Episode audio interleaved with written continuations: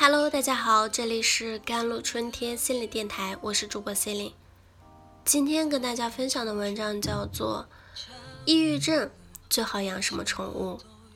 答案是，你养什么宠物都行，你不养宠物也行，因为养不养宠物对抑郁症的影响，就像豆腐花要吃甜的还是咸的一样，既无定论，也无关紧要。对于抑郁症最重要的事情是接受治疗，心理治疗和药物治疗结合使用更有效。例如，研究显示，对于持续型的抑郁症患者来说，只使用药物治疗或者心理治疗的患者，有约百分之五十的人其抑郁症得到缓解；同时，服用药物并接受心理治疗的患者，有百分之八十五的人其抑郁症。得到缓解，但是有这么多人关注这个问题，可能是因为养宠物这个方法看起来似乎比接受治疗更加简单轻松，也更加容易被人接受吧。第一，养宠物与心理健康的关系，可能你会想，宠物的陪伴能让你不那么孤独。比如猫呀、狗呀，能够给你带来快乐和满足。国外也有个热门的词汇叫做“宠物效应”。这个观点认为养宠物可以使人更快乐、更健康。在媒体上经常可以看到宣称养宠物对我们身心有益的报道，尤其是养猫养狗。问题是，几乎所有对宠物影响的研究都是调查社会上现存的宠物主人与非宠物主人，然后将数据进行比较，其结果并不能确定养宠物与人们的身心健康之间的因果关系，因为真相可能是宠物可以改善我们的身心健康，所以。宠物主人的身心健康状况更佳。真相二：健康快乐的人更有能力照顾宠物，所以身心健康状态更佳的人更可能成为宠物的主人。就跟麦降落伞的店家为什么零差评的说法一样，有精力和兴趣养宠物的人，可能还算不上抑郁症患者，了无生趣的严重抑郁症患者。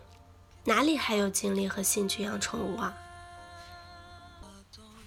真相三：有钱和社会地位高的人，他们的身心健康状态更佳，他们也更有时间、精力和财力去养宠物。意思就是说，养宠物和身心健康背后都有一个共同的原因，就是有钱、有地位。扎心了吧？第二点，与宠物效应相关的大型研究。例如，兰德公司的研究人员调查了四万两千零四十四名成年人，这是美国最大的全州范围内的综合健康调查。研究人员在二零一七年发表了这项大型研究的报告。他们发现，养宠物所带来的健康收益，实际上是由宠物主人与非宠物主人之间的社会经济状况的差异所致。具体来说，就是猫和狗的主人总体健康等级略高于非宠物主人。但是如果考虑到收入、种族、婚姻状况等因素，这种差异就会消失。例如，富人比穷人更容易养宠物。简而言之，没有证据来证明拥有宠物本身对被调查者的整体健康有积极的影响。兰德小组还发现，有宠物的孩子认知和心理健康上的优势，完全归因于种族和家庭财富等因素。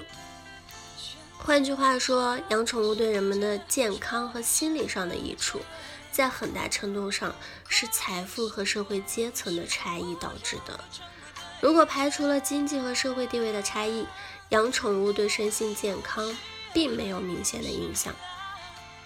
为什么人们会相信宠物效应呢？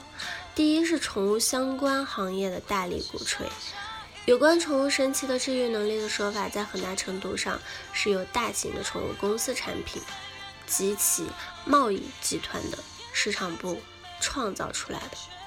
例如，美国宣称养宠物对健康有益的几项研究，其大部分资金是由世界上最大的兽药生产商提供的，是全球动物保健药和疫苗行业最大的公司之一。第二，公众喜欢养宠物对健康有益的这样的新闻。